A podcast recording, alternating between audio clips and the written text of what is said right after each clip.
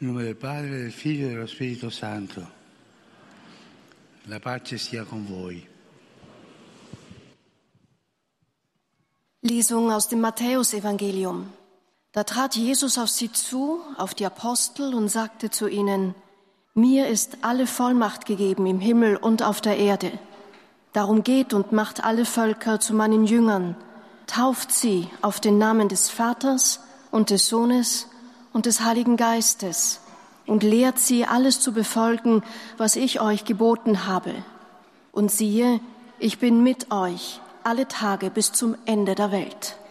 Wort des lebendigen Gottes. Cari fratelli e sorelle, buongiorno e benvenuti.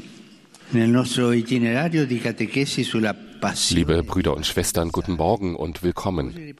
In unserer Reihe von Katechesen über die Leidenschaft der Evangelisierung gehen wir heute von den Worten Jesu aus. Geht und macht alle Völker zu meinen Jüngern, tauft sie auf den Namen des Vaters, des Sohnes und des Heiligen Geistes. Der Auferstandene sagt, geht, nicht um zu indoktrinieren, nicht um Proselytismus zu betreiben, nein, sondern um andere Menschen zu Jüngern zu machen. Das heißt, um allen die Möglichkeit zu geben, mit Jesus in Kontakt zu kommen, ihn kennen und lieben zu lernen auf freie Weise. Geht und tauft. Taufen bedeutet eintauchen. Es drückt daher, noch bevor es eine liturgische Handlung bezeichnet, zunächst etwas Lebenswichtiges aus. Das eigene Leben eintauchen in Vater, Sohn und Heiligen Geist. Jeden Tag die Freude, Freude der Gegenwart Gottes erfahren, der uns als Vater, als Bruder, als Geist in unserem Geist selbst nahe ist. Taufen, eintauchen in die Dreifaltigkeit. Wenn Jesus zu seinen Jüngern und auch zu uns sagt, geht, ist es nicht nur ein Wort. Er teilt uns den Heiligen Geist mit. Denn nur durch ihn, durch den Geist, kann man die Sendung Christi empfangen und ausführen. Die Apostel bleiben ja aus Angst im Abendmahlsaal verschlossen, bis der Pfingsttag da ist und der Heilige Geist auf sie herabkommt. Il giorno di Pentecoste scende su di loro lo Spirito Santo. E se ne e In diesem Moment geht alle Angst weg. Diese wirklich ungebildeten Fischer werden von diesem Moment an die Welt verändern. Ohne selbst zu sprechen, es ist die Sprache des Geistes, die Kraft des Heiligen Geistes, die sie antreibt, die Welt zu verändern.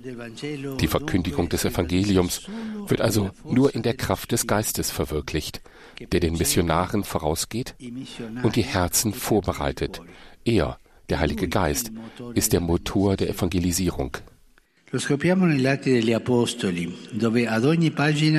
Das entdecken wir auch in der Apostelgeschichte. Da sehen wir auf jeder Seite, der Protagonist der Verkündigung ist nicht Petrus, Paulus, Stephanus, sondern der Heilige Geist. Ebenfalls in der Apostelgeschichte wird ein entscheidender Moment in den Anfängen der Kirche erzählt, der auch uns viel zu sagen hat. Damals wie heute fehlte es nicht an Bedrängnissen. Freuden wurden von Sorgen begleitet. Belli e momenti non tanto belli, eh? Le gioie si accompagnavano alle preoccupazioni, ambedue le cose. Vor allem eine Sorge. Wie sollte man mit den Heiden umgehen, die zum Glauben kamen, mit denen, die nicht zum jüdischen Volk gehörten? Waren sie verpflichtet, die Vorschriften des mosaischen Gesetzes zu beachten oder nicht? Das war für die Menschen damals keine Bagatelle. Es bildeten sich zwei Gruppen, die, die die Einhaltung des Gesetzes für unabdingbar hielten und die, die das nicht taten. Um darüber zu entscheiden, versammelten sich die Apostel auf dem sogenannten Konzil von Jerusalem, dem ersten Konzil in der Geschichte. Wie konnte man das Dilemma lösen? Man hätte einen guten Kompromiss zwischen Tradition und Innovation suchen können, einige Regeln einhalten, andere weglassen. Doch die Apostel folgen nicht dieser menschlichen Weisheit, sie passen sich dem Wirken des Geistes an, der ihnen zuvorgekommen war und auf die Heiden wie auf sie herabgekommen war.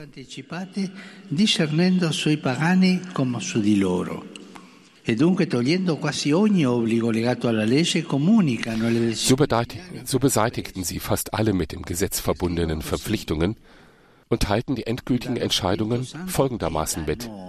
Der Heilige Geist und wir haben beschlossen, der Heilige Geist mit uns. So handeln die Apostel immer. Gemeinsam, ohne sich zu trennen. Auch wenn sie unterschiedliche Empfindlichkeiten und Meinungen haben, hören sie auf den Geist. Und er lehrt etwas, das auch heute gilt. Jede religiöse Tradition ist nützlich, wenn sie die Begegnung mit Jesus erleichtert. Jede religiöse Tradition ist nützlich, wenn sie die Begegnung mit Jesus erleichtert. Man könnte sagen, dass die historische Entscheidung des ersten Konzils von einem Prinzip motiviert war, dem Prinzip der Verkündigung. Alles in der Kirche muss sich an den Erfordernissen der Verkündigung des Evangeliums orientieren, nicht an den Meinungen von Konservativen oder Progressiven, sondern an der Frage, wie erreicht Jesus das Leben der Menschen. Darum ist jede Entscheidung, jede Form, jede Struktur, jede Tradition danach zu bewerten, ob sie der Verkündigung Christi förderlich sind. Und wenn man Spaltungen in der Kirche findet, ideologische Spaltungen zwischen Progressiven und Konservativen, wo ist denn da der Heilige Geist? Passt auf, das Evangelium ist nicht eine Idee. Es ist nicht eine Ideologie. Das Evangelium ist eine Verkündigung, die das Herz berührt und die das Herz ändert. Wenn du aus dem Evangelium eine Idee oder eine Ideologie machst, dann machst du aus ihm eine Politik, eine Partei, einen Club. In Wirklichkeit gibt das Evangelium die Freiheit des Geistes, der in dir wirkt. Wie wichtig ist es heute, die Freiheit des Evangeliums in die Hände zu nehmen und sich vom Heiligen Geist leiten zu lassen. So macht der Geist immer den Weg der Kirche hell. Er ist nicht nur das Licht der Herzen, sondern auch das Licht, das der Kirche Orientierung gibt. Er bringt Klarheit, hilft zu unterscheiden. Darum ist es wichtig, ihn oft anzurufen. Tun wir das auch heute, zu Beginn der Fastenzeit. Denn als Kirche können wir gut geordnete Zeiten und Räume haben, gut geordnete Gemeinschaften, Institute, Bewegungen, aber ohne den Geist bleibt alles seelenlos. Die Organisation funktioniert nicht. Sie reicht nicht. Es ist der Geist, der der Kirche Leben gibt. Wenn die Kirche nicht zu ihm betet und ihn nicht anruft, verschließt sie sich in sterilen und erschöpfenden Debatten, in ermüdenden Polarisierungen, während die Flamme der Mission erlischt. Es ist sehr traurig, die Kirche so zu sehen, als wäre sie nur ein Parlament. Die Kirche ist etwas anderes. Die Kirche ist die Gemeinschaft von Männern und Frauen, die vom Heiligen Geist bewegt werden, nicht von den eigenen Erwägungen. Natürlich muss man die Ratio benutzen, aber der Heilige Geist ist es, der uns vorwärts bringt. Der Geist lässt uns hinausgehen. Er drängt uns, den Glauben zu verkünden, um uns selbst im Glauben zu bestärken, auf Mission zu gehen, um herauszufinden, wer wir selber sind. Darum sagt Paulus, löscht den Geist nicht aus. Löscht den Geist nicht aus. Beten wir oft zum Geist, rufen wir ihn an, bitten wir ihn täglich, sein Licht in uns zu entzünden. Tun wir das vor jeder Begegnung, um mit den Menschen, denen wir begegnen, zu Aposteln Jesu zu werden. Den Geist nicht auslöschen in der christlichen Gemeinschaft und auch nicht in einem jeden von uns. Cari fratelli e sorelle, partiamo e ripartiamo come Chiesa dello Spirito Santo. Liebe Brüder und Schwestern, lassen Sie uns als Kirche neu vom Heiligen Geist ausgehen. Es ist zweifellos wichtig, dass wir bei unserer pastoralen Planung von soziologischen Erhebungen, Analysen, Listen von Schwierigkeiten, von Erwartungen und Beschwerden ausgehen. Aber viel wichtiger ist es, von den Erfahrungen des Geistes auszugehen. Das ist der eigentliche Ausgangspunkt. Und darum ist es notwendig, sie zu suchen, sie aufzulisten, sie zu studieren, sie zu interpretieren. Es ist ein Grundprinzip, das man im geistlichen Leben den Vorrang des Trostes vor der Verzweiflung nennt. Zuerst ist der Geist da. Er tröstet, belebt, erleuchtet, bewegt. Dann gibt es auch Trostlosigkeit, Leiden, Dunkelheit. Aber das Prinzip, um sich in der Dunkelheit zurechtzufinden, ist das Licht des Geistes. Dieser ganze letzte Absatz in der Papstansprache ist ein langes Zitat aus einem Buch des verstorbenen Mailänder Jesuitenkardinals Carlo Maria Martini.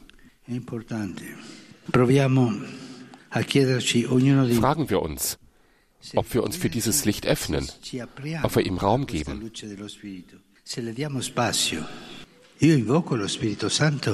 Rufe ich den Heiligen Geist an? Das möge sich jeder innerlich beantworten. Wie viele von uns beten zum Heiligen Geist? Ja, Padre, ich rufe die Madonna an, die Heiligen zu Jesus.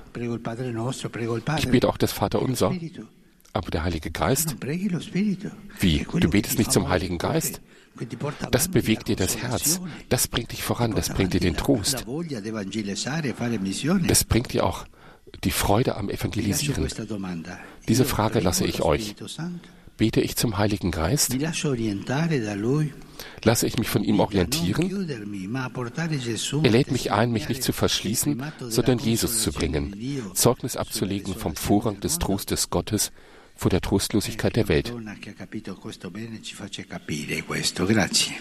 Die Madonna hatte das gut verstanden. Sie lasse es auch uns verstehen. Danke.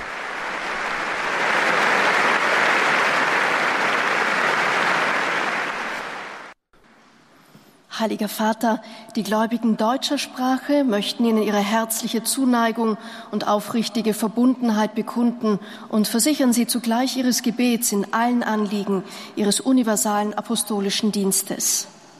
Zum Schluss dieser Audienz singen wir gemeinsam das Vaterunser in lateinischer Sprache.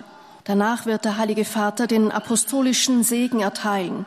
Gerne schließt er darin ihre Angehörigen ein, besonders die Kinder, die älteren Menschen und die Leidenden. Er segnet auch die Rosenkränze und die übrigen Andachtsgegenstände, die Sie dafür mitgebracht haben. Es folgt nun eine Zusammenfassung der Katechese des Heiligen Vaters in deutscher Sprache. Liebe Brüder und Schwestern, unser Herr Jesus Christus sendet seine Jünger aus, damit sie zu allen Völkern gehen und sie taufen im Namen des Vaters und des Sohnes und des Heiligen Geistes. Der Heilige Geist selbst bereitet der Verkündigung des Evangeliums den Weg und öffnet die Herzen. Er ist der Protagonist und die treibende Kraft aller Verkündigung.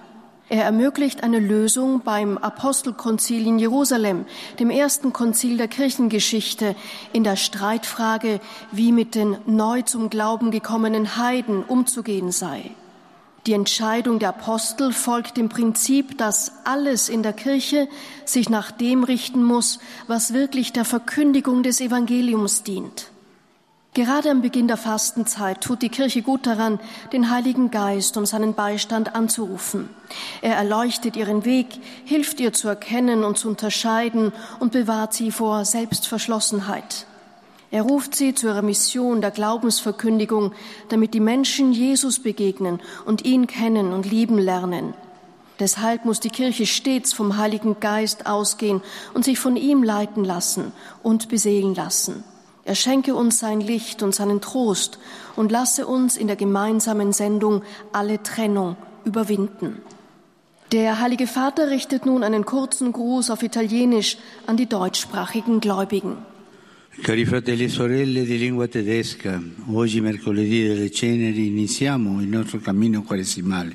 Seguiamo insieme il nostro Signore Gesù Cristo che ci invita alla carità, alla preghiera e al digiuno.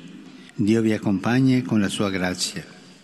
Liebe Brüder und Schwestern deutscher Sprache, heute am Aschermittwoch beginnen wir unseren Weg der Fastenzeit. Folgen wir gemeinsam unserem Herrn Jesus Christus, der uns zu Almosen, Gebet und Fasten einlädt.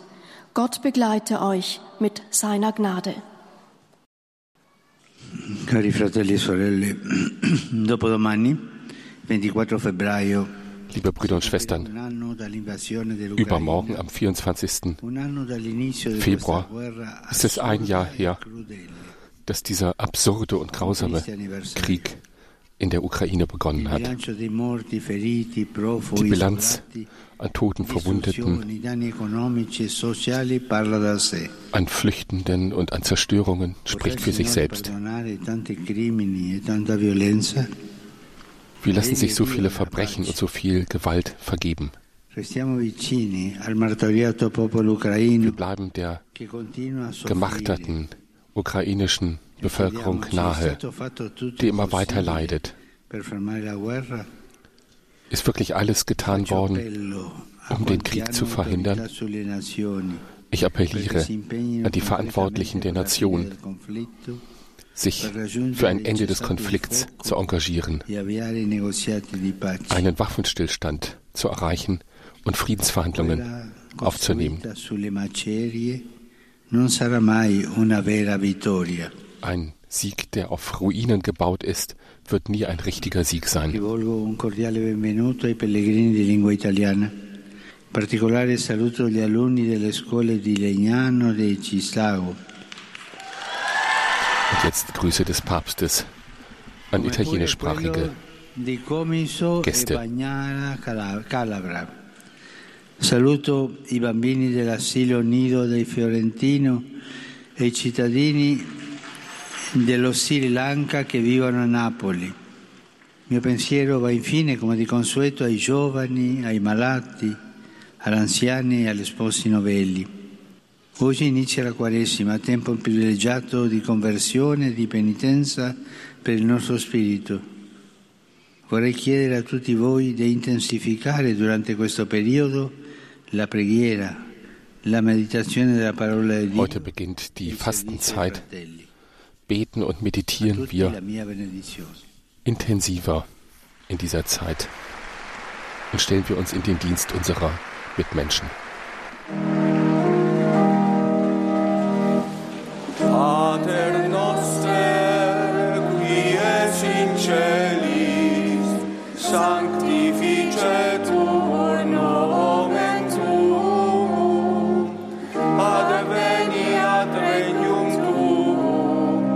Sophia.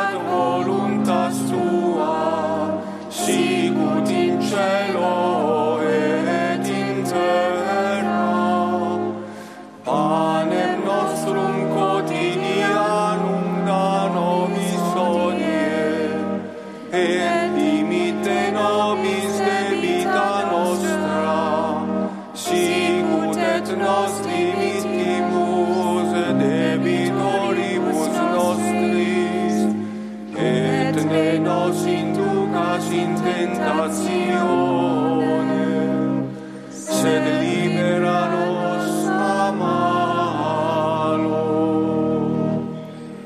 Domino Hoviscum, et cum spiritu tuo, sit nomen Domini benedictum, ex hoc nunc et usque in saeculum, aiutorium nostrum in nomine Domini. qui feci celum et terram. Benedicat vos omnipotens Deus, Pater, Filius Espírito Santo. Amém.